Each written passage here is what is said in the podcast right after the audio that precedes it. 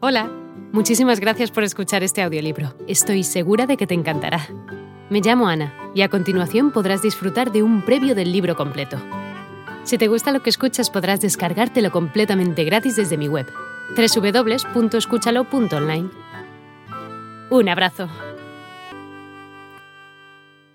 Al tratar de Plotino, cuyo estilo es el más enrevesado y confuso que cabe encontrar, dice así.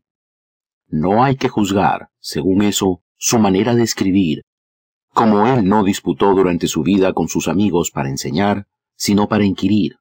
Así lo hizo consigo mismo en sus disertaciones, que trazó sin intento alguno de publicarlas.